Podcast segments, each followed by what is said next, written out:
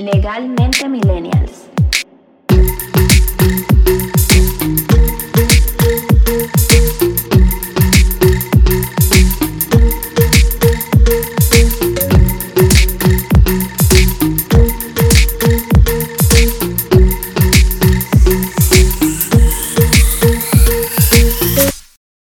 Bienvenidos al primer episodio de Legalmente Millennials, un proyecto diseñado y ejecutado por Gabriela Argento y mi persona, José Alejandro Rivero.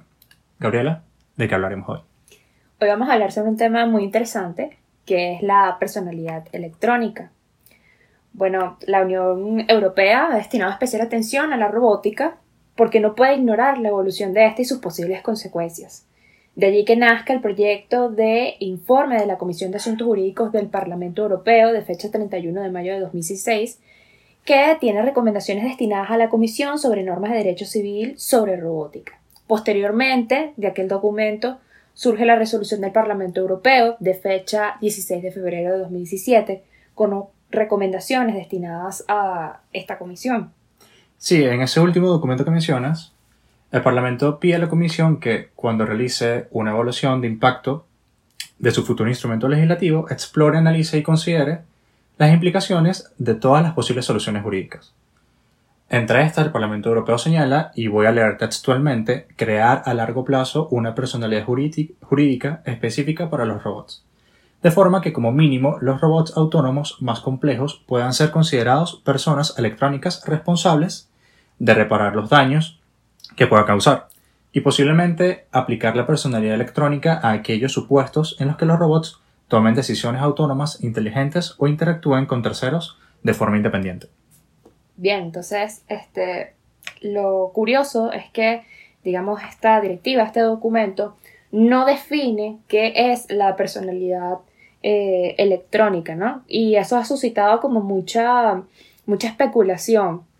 Hay muchas personas que han escrito al respecto, pero eh, digamos no hay una definición oficial. Entonces ahí pues surge la pregunta, ¿qué podríamos entender por personalidad robótica o electrónica? El documento no lo define, pero vamos a tratar de dar un sencillo eh, concepto. Y bueno, para lograr ello, creo que hay que ir hacia atrás. Eh, y vamos a citar a uno de los grandes del derecho venezolano, que sería Aguilar Gorrondona. Y este dice que, pues, la persona es la protagonista del ordenamiento jurídico, todo aquel ente susceptible de ser titular de deberes y derechos jurídicos, que es el típico concepto que nos dan a todos cuando estamos en la carrera de pregrado. Es decir, que sería todo ente capaz de figurar como sujeto pasivo o activo en una relación jurídica.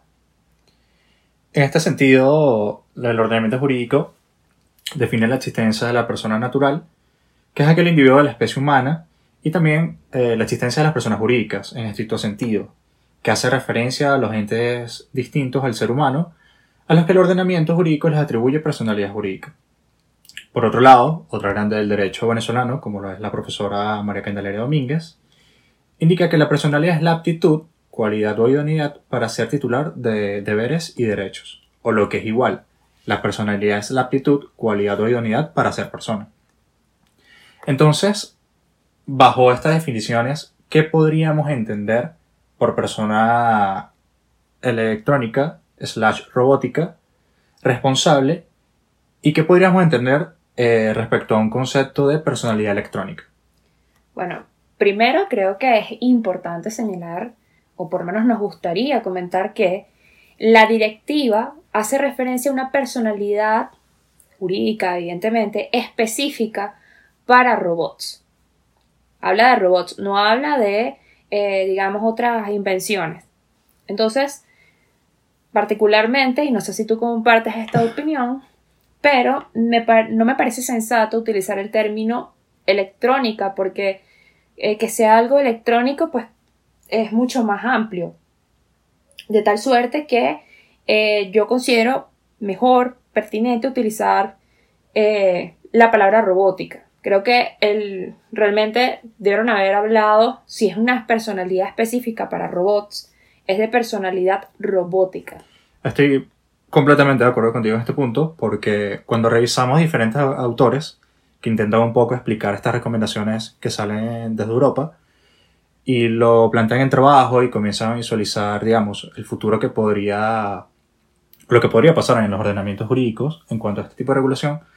Siempre hablan de robots, por más que la personalidad la denominan electrónica. Y estoy de acuerdo en que lo electrónico parece un concepto más, eh, mucho más amplio que involucra otras cosas. Y los robots apenas son una parte de ese, digamos, Claro. de ese universo. Bueno, entonces, para legalmente millennials, pues consideramos, o vamos, o mejor dicho, vamos a hablar de personalidad y persona robótica. Entonces, bueno, en este sentido, para poder definir qué podríamos entender por personalidad robótica o persona robótica, es pertinente, parece, pues primero definir qué es un robot. Y qué más fiable que guiarse por lo que dice la Real Academia Española. Eh, pues según esta, un robot es, y cito textual, una máquina o ingenio electrónico programable que es capaz de manipular objetos y realizar diversas operaciones que, generalmente, imita la figura y los movimientos de un ser animado. Y me parece bastante gracioso porque realmente cuando la, hablamos de robots, este, la gente tiende a imaginarlo como un ser humano, digamos, de, de metal. Sí, creo que la ciencia ficción en ese sentido Hollywood Totalmente. nos ha llevado a imaginarnos al robot como esa forma humanoide y que in- intenta interactuar o representar o imitar sentimientos o sensaciones humanas. De hecho, la gente ignora que existen robots como, por ejemplo, los bots, que son totalmente virtuales, ¿no? Sí. Pero bueno, siguiendo un poco, este, cuando se habla de un robot autónomo, entonces debe pensarse en una entidad virtual o mecánica, es decir, que puede ser física o no, eh, en todo caso artificial, que en mayor o menor medida toma sus propias decisiones. Eh, un robot que ha sido programado para aprender de su entorno y en función de ese aprendizaje, pues decidir tal y como lo representan en la ciencia ficción. Y hasta cierto punto podría ser lógico pensar que en contrapartida, mientras más autónomo sea un robot, menor control podría tener el ser humano sobre tal creación. Y de tal suerte que de ahí que surjan muchas inquietudes desde la perspectiva eh, jurídica. Sí, la, la clave en ese sentido, evidentemente, es la autonomía que, que pueda tener este robot. Porque allí la existencia y la capacidad del mismo, independientemente de, de que el humano intervenga. Entonces, claro, en ese sentido nos preguntamos, ¿qué podría entenderse por persona robótica responsable? De la lectura de la resolución del Parlamento Europeo, de fecha 16 de febrero de 2017, que ya mencionó Gabriela, con recomendaciones destinadas a la Comisión sobre normas de derecho civil sobre robótica, se desprende que tal categoría se circunscribe, al menos principalmente, en los robots autónomos. Ujú. Ahí lo que habíamos dicho, la autonomía como básicamente como lo esencial. Para nosotros, la persona robótica es aquella entidad virtual o mecánica artificial que goza de un gran grado de independencia en la toma de decisiones, pudiéndola hacer impre- impredecible, susceptible de ser titular de derechos jurídicos. Desglosando ahora eh, esta definición, podemos señalar algunas cosas. Primero, eh, aquella entidad virtual o mecánica artificial. En este sentido, se trata de una creación del ser humano, que puede ser corpórea, por ejemplo, un brazo mecánico, Ujú.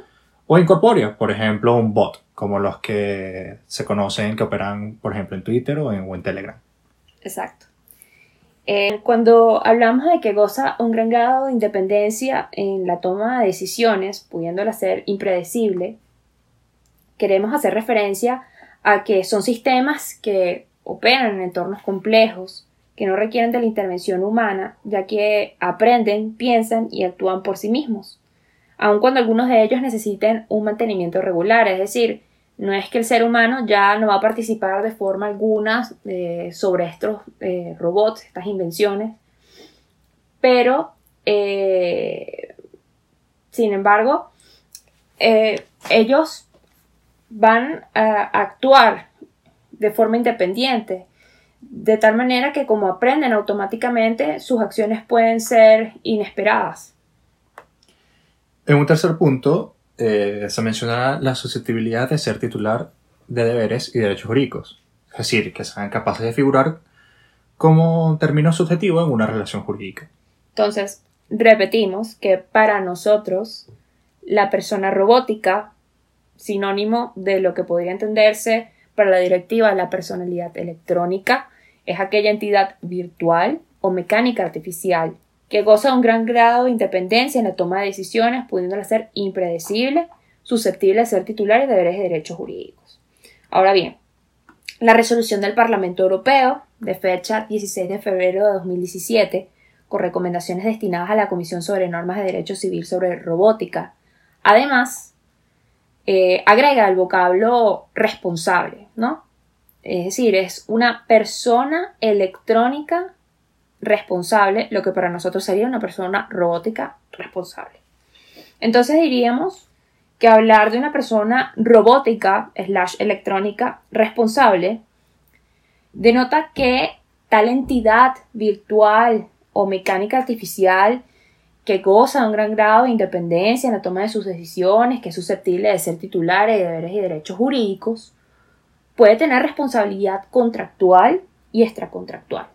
Así, por ejemplo, en el futuro, si se ha celebrado un contrato con un robot autónomo y este cae en incumplimiento, pues se encontraría ante una obligación de responder patrimonialmente.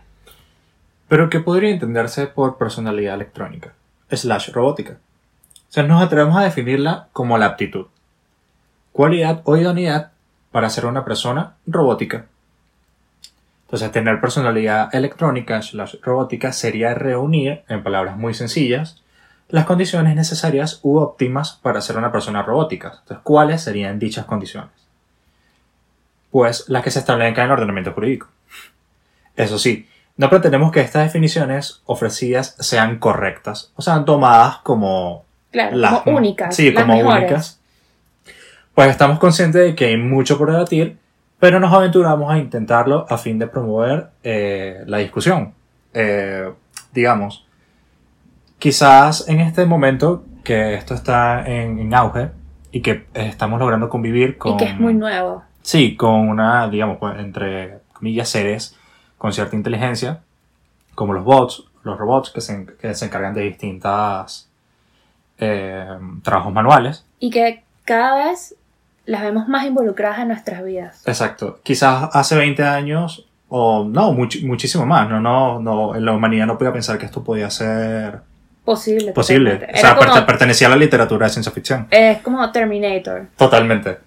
Eh, y entonces, en, en, este sentido, una vez que ya sabemos que esta tecnología existe, y que no solo existe, sino que cada vez está evolucionando más, y cada vez está siendo mejor, está siendo más inteligente, entonces, claro, eh, el derecho tiene que alcanzarla y tiene que regularla. No, y creo que también se trata de rediseñar de alguna forma el derecho que conocemos. No se trata porque eh, hay gente que a lo mejor piensa que lo que estamos diciendo es que el derecho está totalmente obsoleto o no, no se trata de eso. Hay instituciones que evidentemente existen y seguirán existiendo y que son pilares en el, en el derecho pero creo que de cierta forma, eh, sí, va a tener que rediseñarse, reinvertirse para poder dar respuesta satisfactoria a las problemáticas que se están planteando hoy en día. Y qué mejor que comenzar este debate y este pensamiento hoy en día cuando parece estar tan nuevo o en, está en sus primeros años. Totalmente. O como algunos autores mencionan, está como... Porque es como lo que hemos hablado, o sea, por ejemplo, hoy en día prácticamente todo lo que se pueda decir de, qué sé yo, el derecho civil, el derecho administrativo, está prácticamente eh, escrito, ¿no? Digamos, hay muy poco espacio para, para innovar a nivel de doctrina. Y, sin embargo, este tipo de temas, como lo puede ser el derecho electrónico o el derecho a la luz de las nuevas tendencias y tecnología, pues es tan nuevo que tienes un espacio demasiado grande para inventar, para innovar. Sí, y allí lo que hemos hablado, la, la pertenencia de regular a esta persona electrónica slash robótica. Totalmente. Entonces, yo creo que la siguiente pregunta que deberíamos hacernos todos es, ok, ya sabemos lo que podría entenderse por personalidad electrónica slash robótica, pero es necesario establecer legalmente una personalidad robótica. Es decir, el ordenamiento vigente en cada país sirve para manejar las actuales y venideras situaciones que surgen de la implementación de robots y la inteligencia artificial. Yo creo, yo, Gabriela Argento, creo que ninguno de nosotros dos en este momento está totalmente capacitado para dar respuesta a tan compleja pregunta. Yo creo que eh, requiere demasiado análisis. Sí, creo que es interesante pensarlo, es interesante debatirlo, eh, plantearnos ideas, imaginar, quizás verlo en películas, porque pueden ser posibilidades que, como decíamos anteriormente, quizás hace muchos años no pensamos que este iba, a llegar, pero quizás hoy no pensamos que este día de tener esta pertinencia tan a la puerta para poder regular este tipo de, eh, seres, eh, lo que denominamos persona eh, electrónica, o que podríamos denominar persona electrónica, podríamos regularlo y convivir con ello. Y además creo que podría ser como un estudio muy particular de cada una de las legislaciones de los países, porque habría que ver legislación por legislación si tienen las herramientas necesarias para dar respuesta pues a las problemáticas que se van presentando eh, como consecuencia de la implementación de estas, de estas tecnologías, ¿no? Que pueden ser infinitas. Infinitas. Realmente. Porque, digamos, podemos pensar más recurrentemente en lo que nos muestra una película o una serie, que son situaciones en las que los guionistas han pensado, pero realmente el hecho de que eh, un robot pueda convivir y pueda desempeñar cualquier tipo de actividad con un humano, pues esto supone que se puedan dar una infinidad de posibilidades o de situaciones que pueden y deberían ser reguladas. Eh, de verdad que es súper interesante pensarlo, porque que un robot tenga personalidad y sea responsable implicaría que, por ejemplo, tenga un patrimonio propio, lo que suena como de película de ciencia ficción, aunque la verdad es que pareciera quizás no estamos muy lejos de ello, ¿no? En la manera en que avanza la tecnología. Y también, por ejemplo, habría que otorgarles la ciudadanía. De hecho, existe eh, un robot ya que eh, creo que se llama el robot Sofía. No me acuerdo qué país es, pero creo que es el robot Sofía, si mal no recuerdo. Eh, que le otorgaron la, la, ciudadanía, ¿no? Entonces surgirían cuestiones interesantes, como por ejemplo, cómo se determinaría la misma. Y, y así un montón de, de implicaciones y mucho más porque, como hablábamos anteriormente, se suele pensar en estos robots como que si fueran una versión artificial del ser humano. Sí, eh, ante esta posibilidad que cada vez se diseñan robots más autónomos, más inteligentes, es decir, que puedan tomar sus propias decisiones y que puedan aprender más y mejor de su entorno, interactuar con el mismo, es natural que surgan todas estas preguntas a nivel jurídico que hemos planteado. Totalmente, totalmente. O sea, por ejemplo, si el robot autónomo decide por cuenta propia destruir una determinada población, como hemos visto en grandes películas. Gracias, Hollywood. Eh, ¿Será sensato ser responsables a los propietarios? Por ejemplo, una pregunta que se puede ocurrir. O a los creadores por no haber previsto aquello y haber establecido algún protocolo para controlar situaciones como aquella. Como por ejemplo un botón de desactivación en el robot. O si el robot falla, es lógico hacer responsable a los creadores y a los programadores. Bueno, por ejemplo, en el caso europeo, si la máquina falla, podría aplicarse la directiva 85-374, que es relativa a la responsabilidad civil por los productos defectuosos. Sin embargo, no parece aplicable en caso de que la invención o el robot, digamos, realice la acción indeseada o impredecible, puede ser, en el correcto desenvolvimiento de su función. Es decir, si el robot está funcionando correctamente y eh, sucede algo que ocasiona daño a un tercero, eh, no parece sensato eh, aplicar, digamos, esta directiva. Pero si el robot tiene un, desde el origen algún defecto y es por ello que causa el daño, pues pareciera bastante lógico que los responsables deberían ser los, creadores de la máquina. Pero bueno, básicamente esta discusión se dispara es por el miedo de perder totalmente el control de la máquina ya que cada día son más autónomas. Entonces, en este sentido, la personalidad solo aplicaría para aquellas máquinas que son realmente autónomas y que por tanto no requieren para funcionar de la acción humana, en principio. Entonces, si estas últimas, en un correcto funcionamiento, generan resultados perjudiciales, que son impredecibles, pues surgen algunas inquietudes. Sí, estos parecen riesgos asociados al trabajar con, con estas máquinas o estos robots. Sí, sí.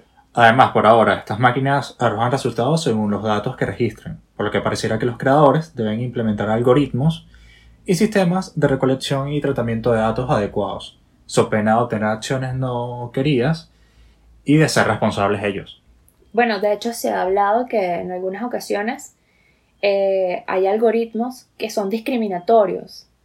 Sí, porque parten de, digamos, de la posición humana que, que los, que los crea o, lo, o de alguna forma establece, establece la forma en que ellos deben, deben actuar o establecen el formato o las condiciones bajo las que este- estos algoritmos deben a- analizar La los datos. máquina funciona automáticamente y en ese, en ese sentido diríamos que es objetiva, pero el que la crea no. Y si tú implementas un algoritmo que va a beneficiar a unos y va a perjudicar a otros, pues simplemente lo hace, pero eh, digamos ya viene desde el origen, ¿no? Sí, porque como programador pareciese que yo le estoy dando el parámetro Exactamente. a, a estas máquinas, a estos robots, para que ellos los datos los clasifiquen de una determinada manera. Entonces, partiendo del prejuicio humano, pues el, Exacto. la máquina va a tener el mismo prejuicio. Entonces, nada, los datos se convierten en, en información. eh, si hay fallas en su recolección y tratamiento, habrá información indeseada. Podría decirse que ello depende es de los creadores.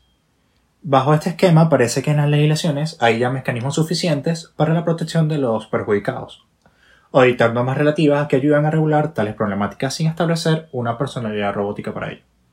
Bueno, para mí esto se pica y se extiende. Pero en caso de que sea inevitable establecer una personalidad robótica slash electrónica, pues creo que jamás debe pensarse, eh, digamos, a esta máquina como similar al ser humano. Eh, pareciera que se va a parecer más a la ficción de lo que representa la persona jurídica en estricto sentido. Aquí, por ejemplo, podría entrar el tema de lo que es el patrimonio y quizás podría plantearse también algo parecido al levantamiento del velo corporativo, en el sentido de, por ejemplo, en caso de que se cree una máquina que tenga como objetivo asignado por los propios creadores eh, la destrucción del mundo, por ejemplo. Entonces, este, podría aplicarse alguna figura eh, similar al velo eh, corporativo para lograr alcanzarlos y que no se escuden tras la personalidad robótica de la máquina. Porque realmente asimilar un robot al ser humano no parece ser lo más sensato ni práctico. Eh, yo creo que ambos consideramos que ello podría traer más consecuencias desfavorables que, que buenas. Sí, y creo que era uno de los primeros errores que, que yo cometí cuando discutíamos sobre, sobre este punto previo, previo al episodio. Y vuelvo a- al hecho de que la ciencia ficción nos ha hecho creer o muestra que los robots parecen estar diseñados para parecerse cada vez más al humano.